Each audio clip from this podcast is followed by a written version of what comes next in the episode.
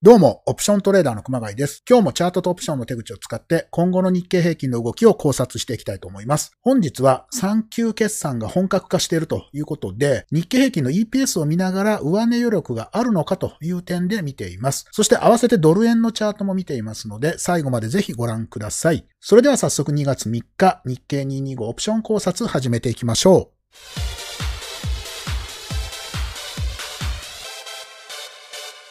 はい、本日のメニューです。今日チャートはですね、また少し形が変わった一目均衡表を見ています。そしてオプション手口、先物手口、今日のトピックスという感じでいつものように進めていきます。はい。こちらのチャンネルでは、毎日チャートとオプション手口をもとに相場考察をしていくこの動画と、それから週末更新を中心に、オプションの基礎を、まあ、順番に学んでいくような講座形式の動画、この2つのシリーズで更新していきます。ですので、興味のある方はぜひチャンネル登録の方よろしくお願いいたします。はい。それでは2月2日の相場概況からです。今日朝方はですね、10時ぐらいまでまあ、昨日の終値ぐらいでもみもみしてたんですけれど、そっからぐんと伸びてきましたね。で、今日も271円高と強い動きでプラスの0.97%、28,362円で終えてます。で、トピックスの方もほぼ同じ率で上げていて、1847.02、プラス17.18、プラス0.94%となっています。それからマザーズも今日は強かった、1253.48というところで1250ポイントっていうところ抜けてきてます。えプラス19.14 4プラス1.55%。それから売買代金、これは東証一部の方はほぼ昨日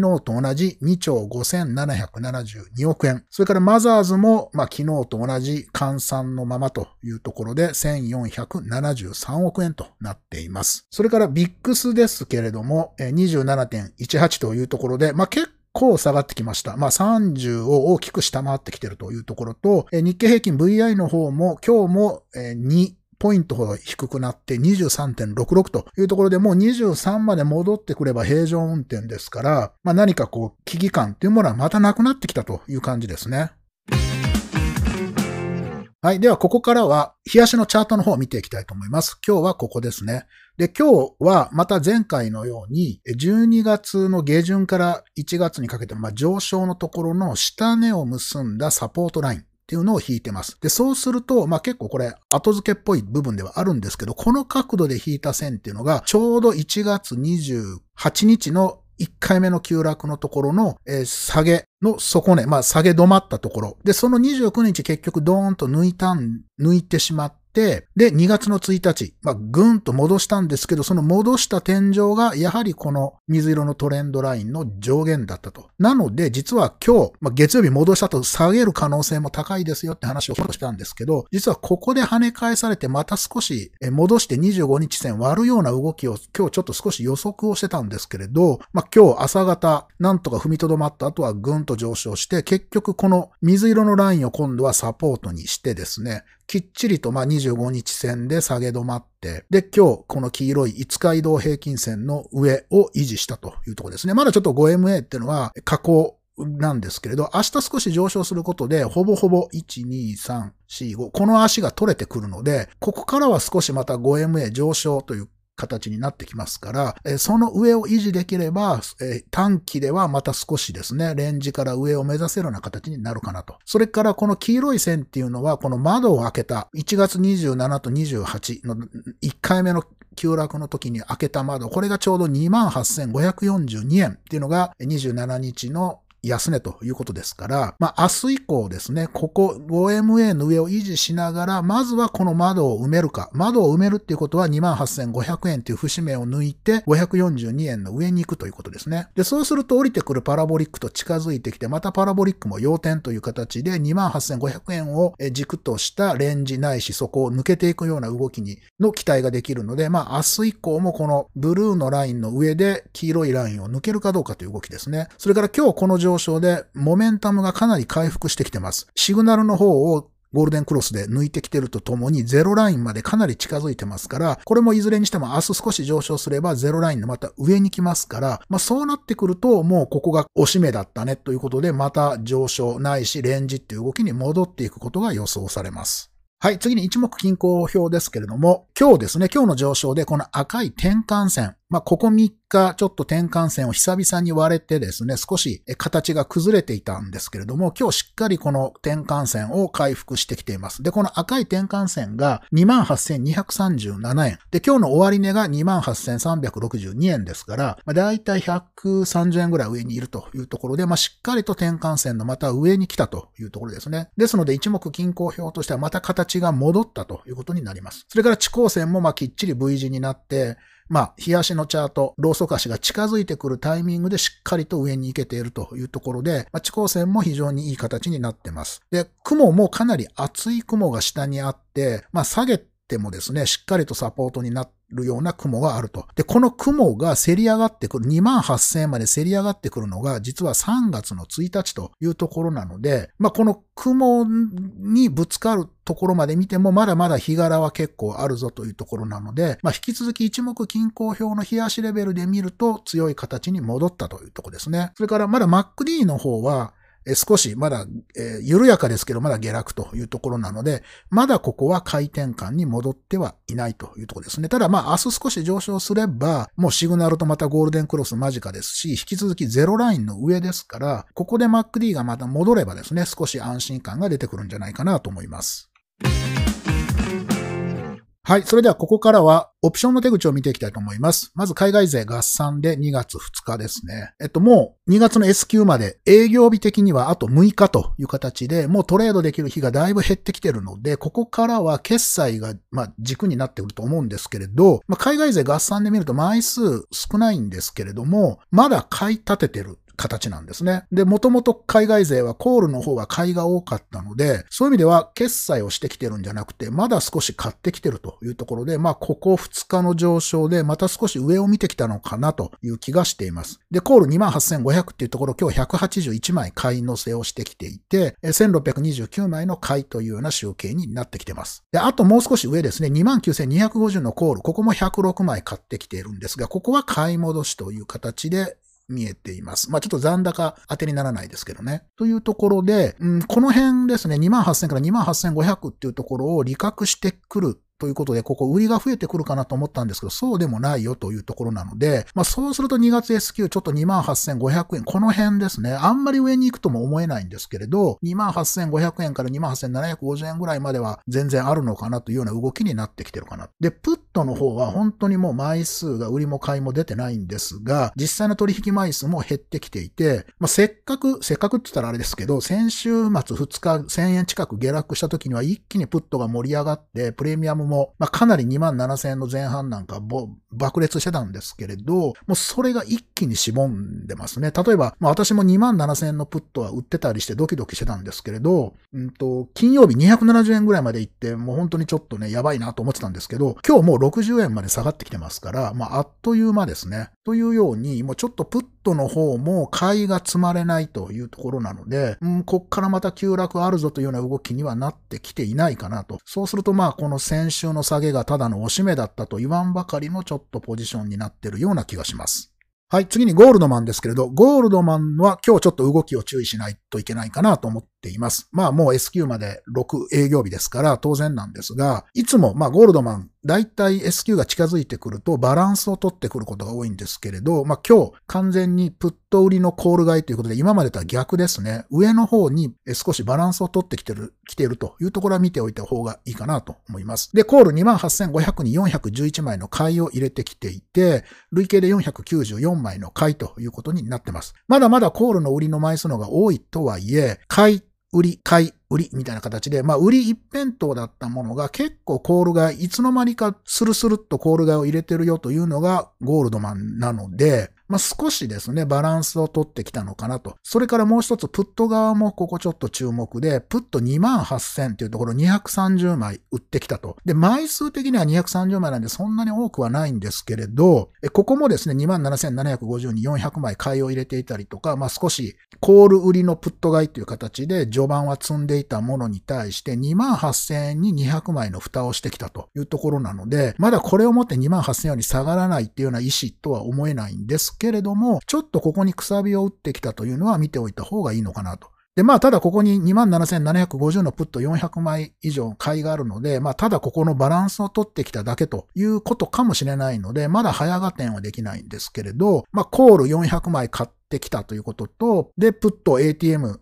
のちょっと下を230枚売ってきたというところで、ちょっともう下げ止まったぞと。いうところに対して手を打ってきたようにも見えるので、で、そうなってくるとですね、やっぱりゴールドマンが結構強気で下を見てたので、まあ、やっぱりゴールドマンの動きってのは怖いですから、一段下げるのかなというイメージで見てたんですけど、今日のこの動き、まあ、決済に近づいてきた中での動きを見ると、うん、下げる28,000もしくは27,500円ぐらいまでオーバーシュートしてゴーンと下げるっていう動きは、少し S q までという時間の中では遠のいたのかなという気がしています。はい。次にアムロですけれども、アムロこうやって見ると真っ赤っかなんで今日はコール思いっきり打ってきたように見えますよね。で、現にトレーダーズウェブで公開されている開示エリアのアムロの日中デルタっていうのがマイナスの551ということで、かなり下に降ってきたように見えるんですけれど、まあこうやって累計を見ると、まあただただもう S q b が近づいてきたんで、売り決済してきたのねというところなので、まあそういうところは勘違いをしないようにした方がいいと思いますね。あくまでもコールの、まあ利、利確になってるのかどうかっていうのはちょっと買いのプレミアムがわからないですけれど、一旦決済をしてきてるというだけなので、何かコール売りを入れてきたわけではないということですね。ただまだまだ枚数べらぼうに多いので、まあそういう意味では今日上がってきている中で、またこう、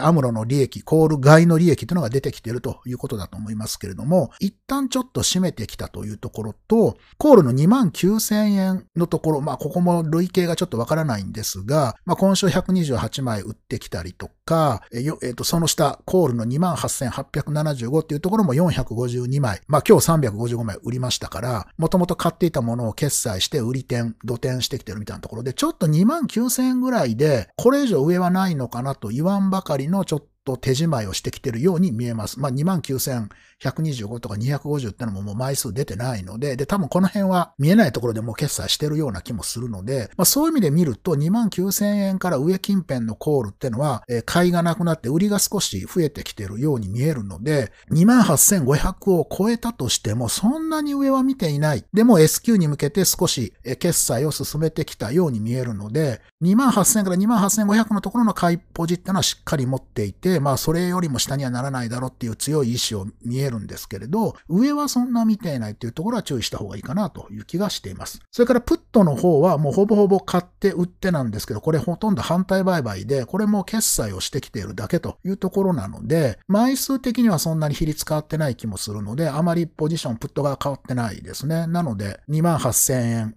より下がらない、もっと言うと27,750より下がらないところで蓋をしてきているというところかなという気がします。はい、最後は先物ですけれども、日経平均プラスの0.97%、トピックスがプラス0.94%ということでしたけれども、今日も先物の方は現物が大きく上昇してきている中で、ラージプラスミニは1589枚の売り越しという形になってます。あんまり先物買われてないということはやっぱり注意しておいた方がいいかなと思いますね。で、一方トピックスの先物は1080枚の買い越しというところで、累計すると580枚の売りという形にはなっています。で、個別で見た場合、まあ、いつものようにアムロ、現物買ってるときは、先物売ってきてますから、まあ、ここ2400、昨日3400売って、今日2400ですから、まあ、ちょっとここが大きいので、全体的には海外勢先物を買っていない、売ってきたように見えるんで、ちょっとそこは注意が必要だと思いますけれども、まあ、他が買ってないっていうことなんですよね、つまりは。で、まあ、個々の枚数はそんなに多くないんですけれど、今日は全体的に先物は買われなかった。っていうことで、で、個別で見ても JP モルガンとクレディスイスが同じ700枚台で売ってきてるというところなので、まあこれ4桁じゃないので、で、しかも昨日は4桁買ってきてる、まあ裏返しで今日売ってきただけなので、ここもまあ何かそんな大きなサインではないと思うんですけれど、やはりここからですね、12月とか、まあ11月の上昇の時っていうのは先物買ってましたから、まあそこから見てもそんなに一旦は下落が止まって上昇にまた戻りつつあるように見えるんですけれど、まあ、先物のこの数字を見てるとそんなに上を買っていくようには海外勢は見えないというのが、まあなんとなく今のイメージですね。はい。それでは今日のトピックスということですけれども、今日は、まあ今、ます、えー、3クォーターの決算っていうのが本格化しているというところで、まあそうなると、まあ決算が進んでいく中で日経平均の EPS っていうのは順調に上がってるんだろうかと。で、それともう一つ外部要因としては、ここに来てドル円ですね。まあもっと言うとドルインデックスですけれども、それ戻してきているので、まあドル円が戻ってくると日経平均に関しては最近あまり連動してないので上がるとは言えないんですけれど、まあ底堅いのは事実なので、まあそれが今どうなってるのかっていうのをチャートを見ていきたいなと思っています。はい。で、まあこの2つからですね、じゃあちょっと2月の S q を過ぎたあたりの日経平均ってどうなんだろうっていうところをちょっと今日は見ておきたいなと思っています。はい。で、まずこれが EPS ですけれども、えっと、まあ、ずっとこの数字の流れを見ていただいて、今日に、え昨日ですね、昨日の時点、2月1日の時点で日経平均の EPS1111 円です。で、1月の12日が1087円で、実は12月はだいたい1080円ぐらいで推移をしていたので、まあ、決算、3クォーターの決算、それから小売りの決算なんかを経て、えー、今どうかというと30円も上がってないというところで、実はこれ EPS 全然上がってきてないんですね。まあ、下がってないだけマシと言えなくもないですけれど、まあ、どんどんどんどんいろいろ経済は戻ってきてるという認識の中で、先を、先を見る上でですね、まあ、なかなか EPS が上がってこないと。11月、12月っていうのは日経平均が出遅れてる割安だということで、海外勢、まあ、外国人がかなり日本買いをしてきたというところで強い上昇だったんですけれど、まあ、そこはやはり日経平均が割安だという認識があったからで、で、今もそんなに高くはない割安だとは個人的には思うんですけれど、ただ、一本上司で株価ってのは当然上がらずに、やっぱりベースとなるものが上がっていかないとダメで、ここが思った以上に上がらないなと、まあ早く1200円を超えるような動きになってほしいんですけれど、全然決算が進んでも上がってこない。これは日経平均がこの28,500、29,000って本当に上がるのかと。やっぱファンダメンタルズは全然3クォーターでもあまり変わってきていないというところがちょっと気がかりだなと。今のところですね。まあだいぶ決算が進んできてるんですが、まあなかなか上がってきてないよということですね。で、次にドル円ですけど、一方でドル円はここに来て好調ですと。で、これ見ていただくともう完全にバンドオークしてるんですよね。プラス3シグマにタッチをして2日間2シグマと3シグマの上を動いていて、もう今日のところで105円を今まさに抜けてきてるというところですから、まあこのまま105円前半もしくはミドルぐらいまで行って、てこのバンドオークをしばらく続けるような動きになれば、まあ、かなりドル円としては安心感が出てくると。まあ、先ほども言ったように、ちょっとまあ株の方が強くて、ドル円が、えっと103円台になっても株価上昇みたいな動きでしたから、まあ、ただただドル円が上がったから日経平均上がるかというと、まあそうでもないとは思うんですけれども、まあやはり円安に進むということは日経平均においては底堅いというイメージになるので、まあそういう意味では、なんかこう、ドルが急落してですね、そこをきっかけに何かこう日経平均がドスンと下げるみたいな心配はもう少ししなくていいのかなと。まあただこのドルインデックスが強くなってきた、まあ強いというよりも戻してきた、少しだけ戻してきたっていうことなんですけど、まあこの流れがどこまで続くのかというところで、まあそんなに長く続かないような気はするんですが、まあ一旦はドル円からはちょっと心配しなくていいのかなというところで、これはちょっと明るい材料ですねというところですね。なので、まあ EPS 的に伸びないので、まあ決算、ファンダメンタルズというところから、今まで以上の日経平均買い、日本買いっていうのはおそらくないなという気がしていて、なので28,500円からまあよくて28,800円ぐらいまで戻したとしても、やっぱりそこから上値が重い29,000円を超えて上っていうのはなかなか厳しいのかなと。で、それはまあゴールドマンとかアムロの手口を見ても、あんまりオプションコールで2万9000円以上強気のポジションっていうのは全然取ってないですから、まあそれを考えるとちょっとそこもないのかなという気がしています。で、そうなってくると、じゃあ3月切り、まあ少しコール売ってみようかなとか、まあそういう発想にもつながっていくのかなと思うので、まあこの辺ですね、EPS の方は、まあもうしばらく決算が続くので、まああと、えー、この決算が終わるまでですね、どれぐらい変わるかっていうのは見ておいた方がいいかなというふうに思います。はい。ということでいかがだったでしょうか？今日の動画も役に立ったぞというところがあれば、ぜひグッドボタンを。そして毎日こんな形でオプション戦略を中心とした日経平均考察っていうのを行ってます。ですのでよろしければチャンネル登録の方もお願いいたします。それではまた次回の動画でお会いしましょう。またね